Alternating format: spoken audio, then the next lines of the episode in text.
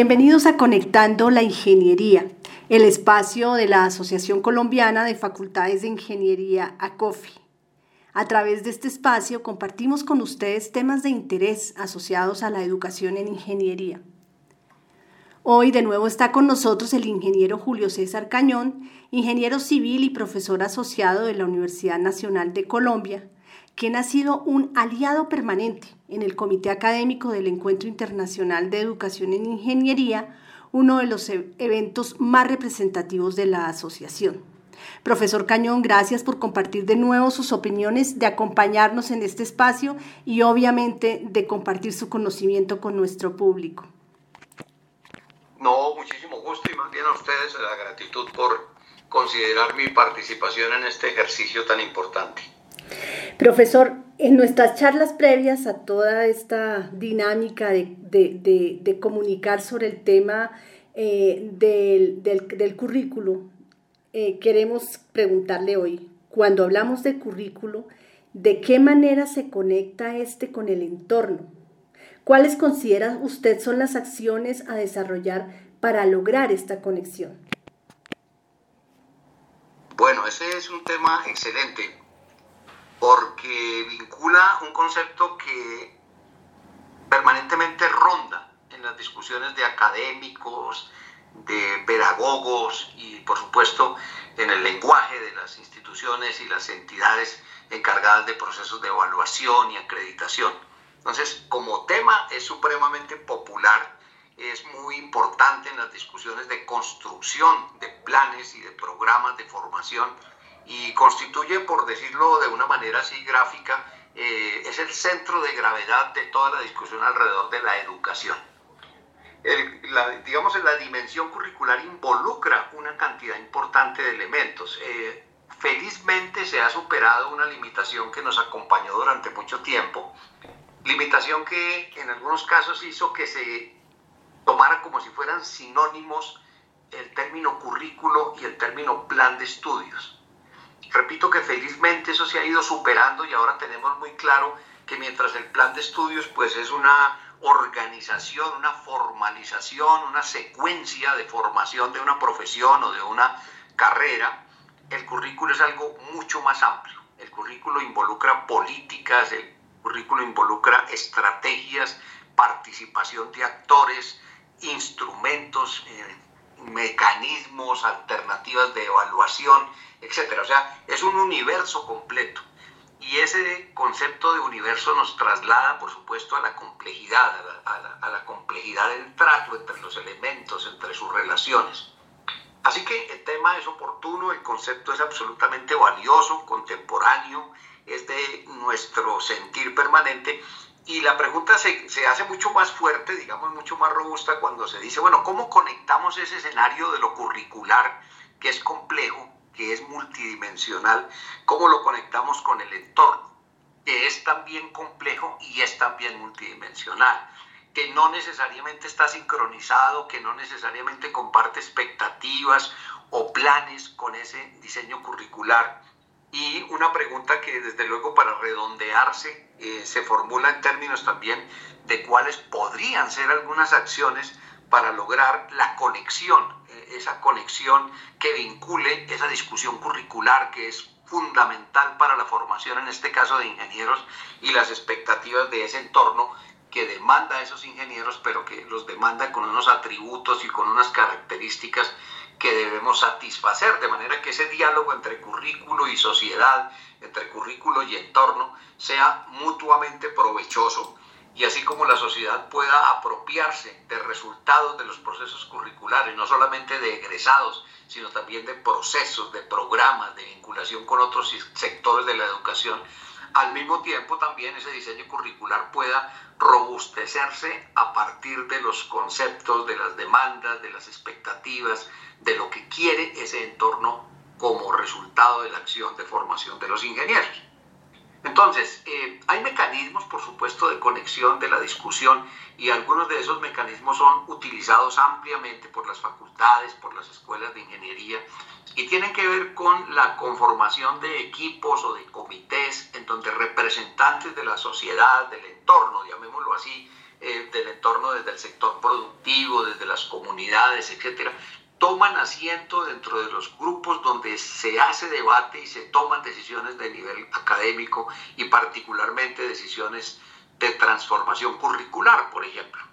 Ese es un mecanismo muy interesante porque ha mostrado que en la medida en que fortalece, en que consolida la presencia de voceros del entorno dentro del edificio curricular, pues hace que muchas de las demandas y muchas de las esperanzas que tiene el entorno con relación a sus ingenieros que está formando la academia, pues se vean interpretadas temprano y se puedan tomar decisiones y correctivos que faciliten que ambas partes satisfagan sus expectativas y sus planes y sus declaraciones misionales. El entorno entonces se beneficia con una ingeniería contemporanizada, actualizada, innovadora, pero también las escuelas y facultades de ingeniería se benefician con una visión refrescada, con una visión absolutamente mm, lozana de lo que está pasando en el entorno. Ese es un mecanismo, entonces, es una acción que se puede utilizar, que de hecho se utiliza y que tiene diferentes interpretaciones y diferentes balances. En eso hay matices que van desde una cooperación muy fuerte entre entorno y diseño curricular, gestión curricular, resultados, y hay unos que apenas son incipientes o que pueden tener experiencias ligeramente diferentes, pero ese como mecanismo es un mecanismo supremamente importante que, como, como mencionaba, pues existe y se ha fortalecido en algunos sectores y en algunas de las instituciones formadoras. Pero la conexión curricular con el entorno pasa también por el compromiso en el diseño curricular de tomar problemas de la sociedad y llevarlos como objeto de estudio, particularmente en el área de ingeniería. La ingeniería, como otras manifestaciones del conocimiento humano, es absolutamente claro para nosotros como educadores de ingenieros que el aprender a partir de los errores, aprender a partir de lo incompleto, aprender a partir de lo que no es satisfactorio, es una extraordinaria posibilidad de crecimiento y de aprendizaje. Sin ánimos de molestar, pero sí tenemos suficientes ejemplos de proyectos de ingeniería que no llegan a buen término, que no satisfacen las expectativas de la sociedad, que por algunas razones pues son eh, cuestionados y cuestionables, pero que infortunadamente no se convierten en objeto de estudio y de aprendizaje y de análisis forense por parte de nuestros estudiantes y nuestros profesores. Entonces ahí tenemos un mecanismo extraordinario de un potencial enorme para vincular el entorno con el diseño de currículo en ingeniería. ¿Cuáles son los problemas de la sociedad? ¿Cuáles son los problemas del sector productivo? ¿Cuáles son los problemas de las entidades gubernamentales que tienen que aproximarse a soluciones, a soluciones de colaboración con la población, con las comunidades? Esos problemas son magníficos referentes para la acción y para el aprendizaje por parte de nuestros estudiantes, por ejemplo. Y ese sería entonces un mecanismo mm, de pronto no tan utilizado, no tan expedito como el de esos otros grupos de acercamiento, esos otros comités que tienen un carácter más formal, pero que también tienen un enorme potencial. Entonces, tomar los problemas, ocuparse de los problemas de la sociedad, convertirlos en objeto de análisis, basar en esos problemas postulados y propuestas por parte de estudiantes a través de proyectos, a través de programas, a través de acercamientos con la comunidad que trasciendan el simple acercamiento de inspección y de conocimiento superficial y comprometan a las instituciones formadoras de ingenieros con los problemas más acuciantes de su entorno, que las hagan, que las vigoricen a partir del conocimiento de esas necesidades que no nos digamos mentiras, se conocen a través de los mecanismos, de los medios de comunicación, pero difícilmente trascienden y se encaminan a convertirse en objeto de debate, de depuración y de aprendizaje por parte de los ingenieros, de los estudiantes de ingeniería. Y ahí vale la pena mencionar también el enorme potencial ético que tiene el aprender del error, el poder validar el conocimiento a partir de equivocaciones o a partir de insuficiencias o a partir de, acciones desafortunadas por parte de una entidad, de un organismo, de un grupo profesional. Yo creo que ese es un mecanismo que está por explorar con muchísimo más denuedo, con muchísimo más entrega, pero que también es válido, me parece a mí, para conectar ese edificio curricular que tiene dimensiones múltiples de tipo cultural, de tipo político, de tipo académico, conectarlo con problemas de entorno que también comparten con el currículo esas dimensiones múltiples. Digamos que buscando otras alternativas de conexión curricular con el entorno, pues desde luego hay muchas acciones también repetidas, eh, algunas de muchísimo éxito y mucho reconocimiento en escuelas y facultades de ingeniería en el país, por centrarnos aquí en,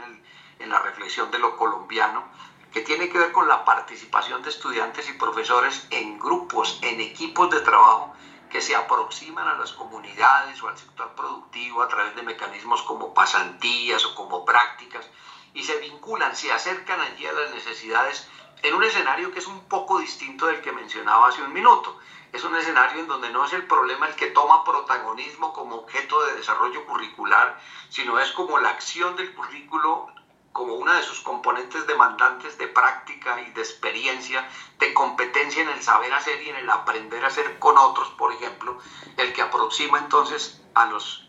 estudiantes, a los profesores, incluso a personas eh, que sirven como apoyo dentro de los programas a esa solución o por lo menos a esa identificación de problemas de las comunidades, del gobierno, de la industria, y en esa participación allí entonces tenemos un mecanismo muy importante, muy,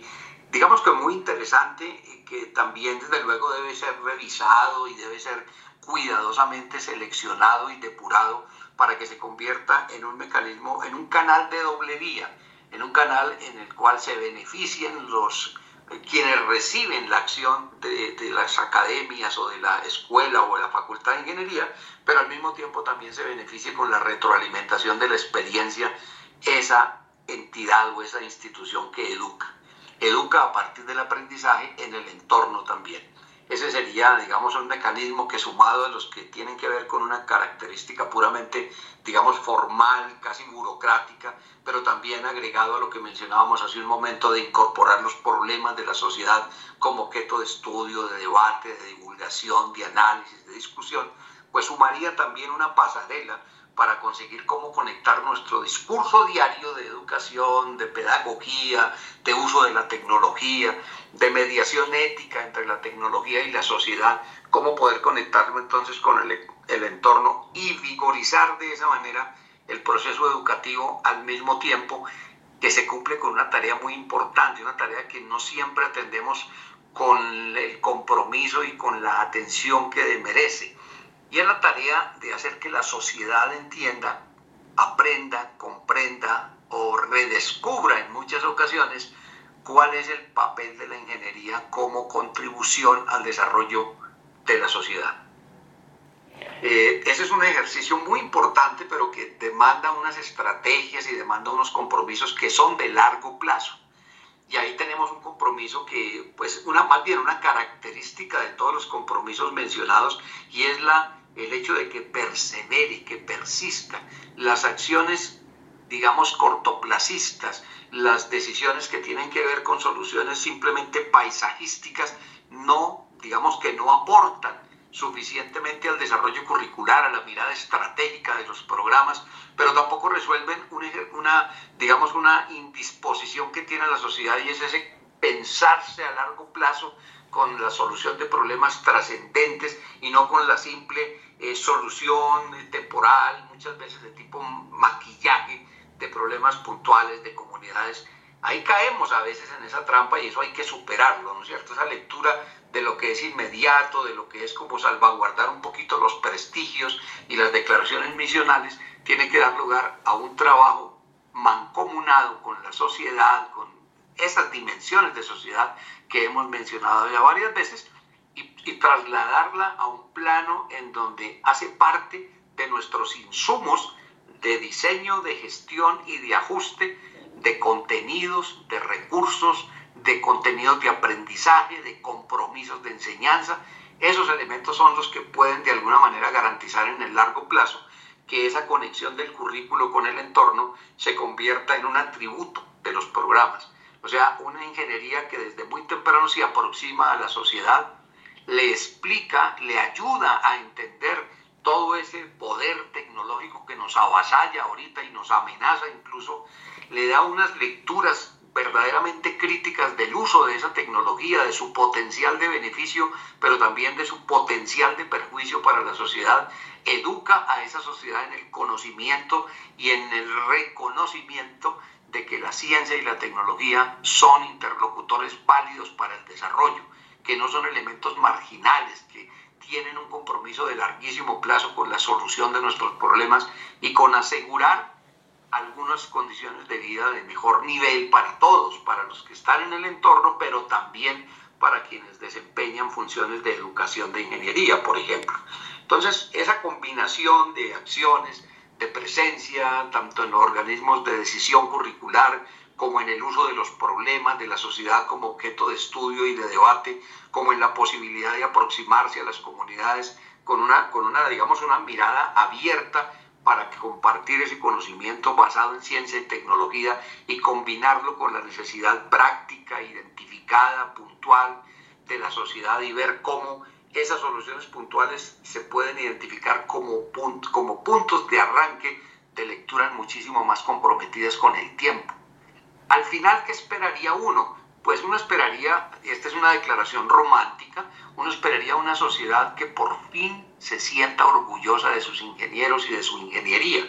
pero también una ingeniería que se sienta comprometida con su sociedad inmediata, con su entorno inmediato, lo cual desde luego no, lo, no descalifica a esa academia para enfrentar los problemas de alto nivel del mundo. Pero ese acercarnos a lo nuestro, ese acercarnos a nuestro entorno, ampliar ese entorno paulatinamente hasta que cubramos región, hasta que cubramos mundo, es lo que nos puede permitir ser interlocutores válidos de la ingeniería global.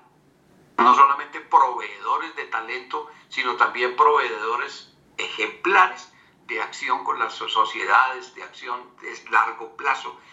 Eh, piensa uno, y en esto simplemente tomo palabras de una persona para mí muy querida y para la asociación también, un profesor que nunca podremos olvidar, el profesor Eduardo Silva, se interrogaba siempre sobre qué tanto pesa, por ejemplo, la academia de ingeniería, o mejor, las expresiones académicas de ingeniería, en la formulación de los planes de desarrollo de los municipios, de los departamentos, del país cómo influimos nosotros en el entorno con nuestra lectura crítica sobre los problemas de infraestructura, de saneamiento, de comunicaciones. Se nos pregunta, se nos escucha.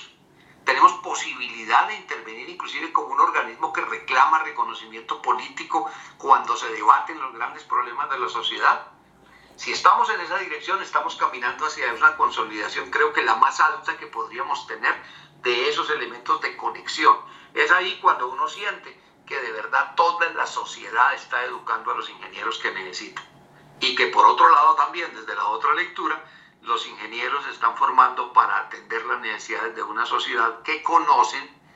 que reconocen y que saben que los necesita y saben que los aprecia y saben que los reconoce y los justifica como una inversión social de altísimo valor y de alto significado, no solamente en la producción de bienes y servicios, sino también en la conducción, en el liderazgo, en la superación de una cantidad de baches culturales y de baches de tipo social que nos mantienen siempre en el, eventualmente, pues particularmente en, algunos, en algunas áreas, nos mantienen en el atraso y en la imposibilidad de cooperar. Entonces pienso que ahí hay unos elementos, desde luego estos son temas que toman la vida entera para discutirlos. Los programas de ingeniería debaten a diario en sus comités, en sus consejos, en sus grupos de investigación y de dirección. Debaten estos temas. ¿Cómo resolvemos esos aislamientos? ¿Cómo salimos de lo que llamaba eh, el profesor Hardy Cross la torre de marfil? ¿Cómo hacemos para que se nos reconozca y no solamente para que se nos reconozca, sino para que nosotros podamos también conocer y reconocer nuestro entorno?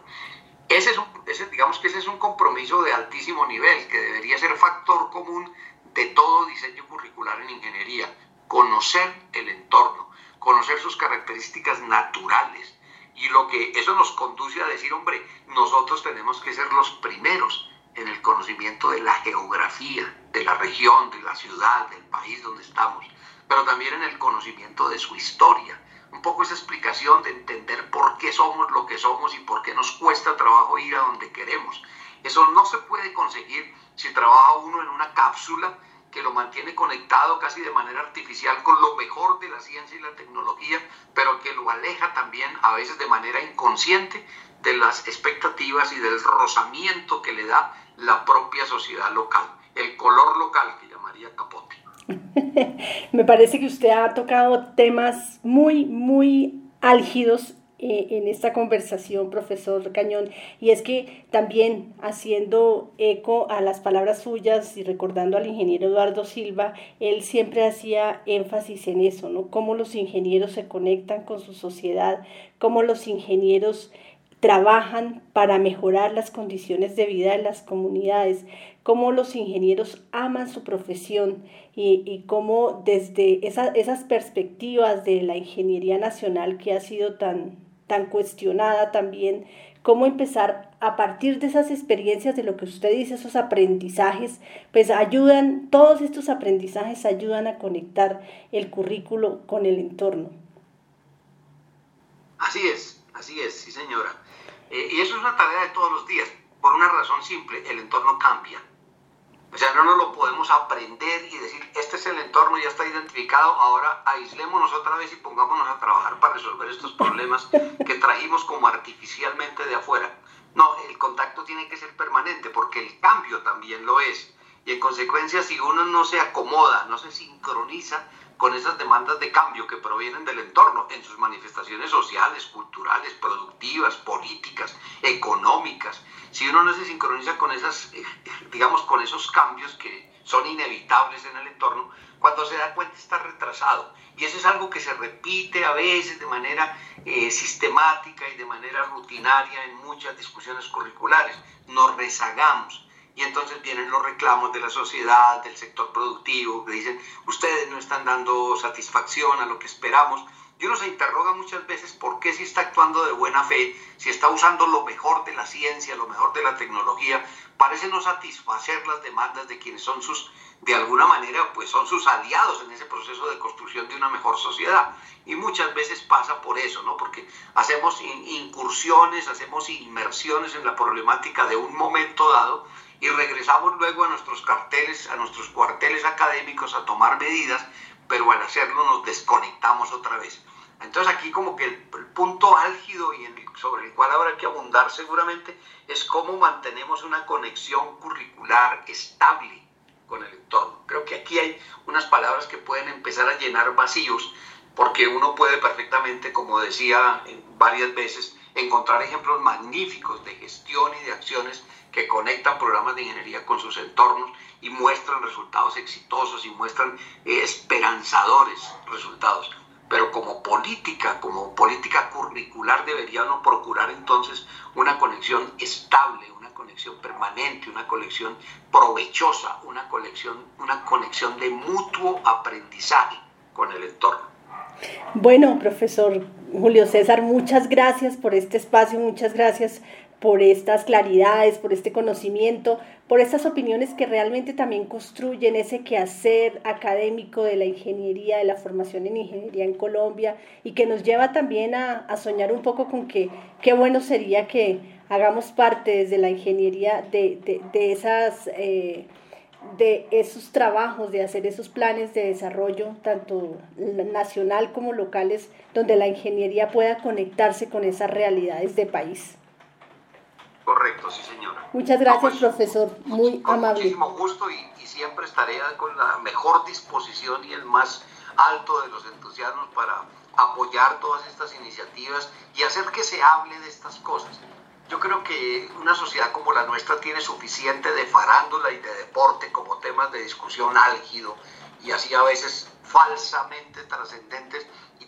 ocuparse de vez en cuando de conversar sobre esto también. Con eso estoy diciendo que a este tipo de ejercicios que felicito por parte de la asociación y por parte, desde luego, de quienes los ponen en marcha y los ponen, los implementan, hay que vincular a los estudiantes, hay que vincular a la gente que tiene necesidades y que pregunta, ¿y la ingeniería qué puede hacer por mí? ¿Y la ingeniería cómo me ayuda a resolver mis problemas? Y cuál es el aporte. Y yo creo que ahí vamos ganando un poco en ese diálogo que a largo plazo conduzca a, no solamente a una mejor ingeniería, sino a una mejor sociedad.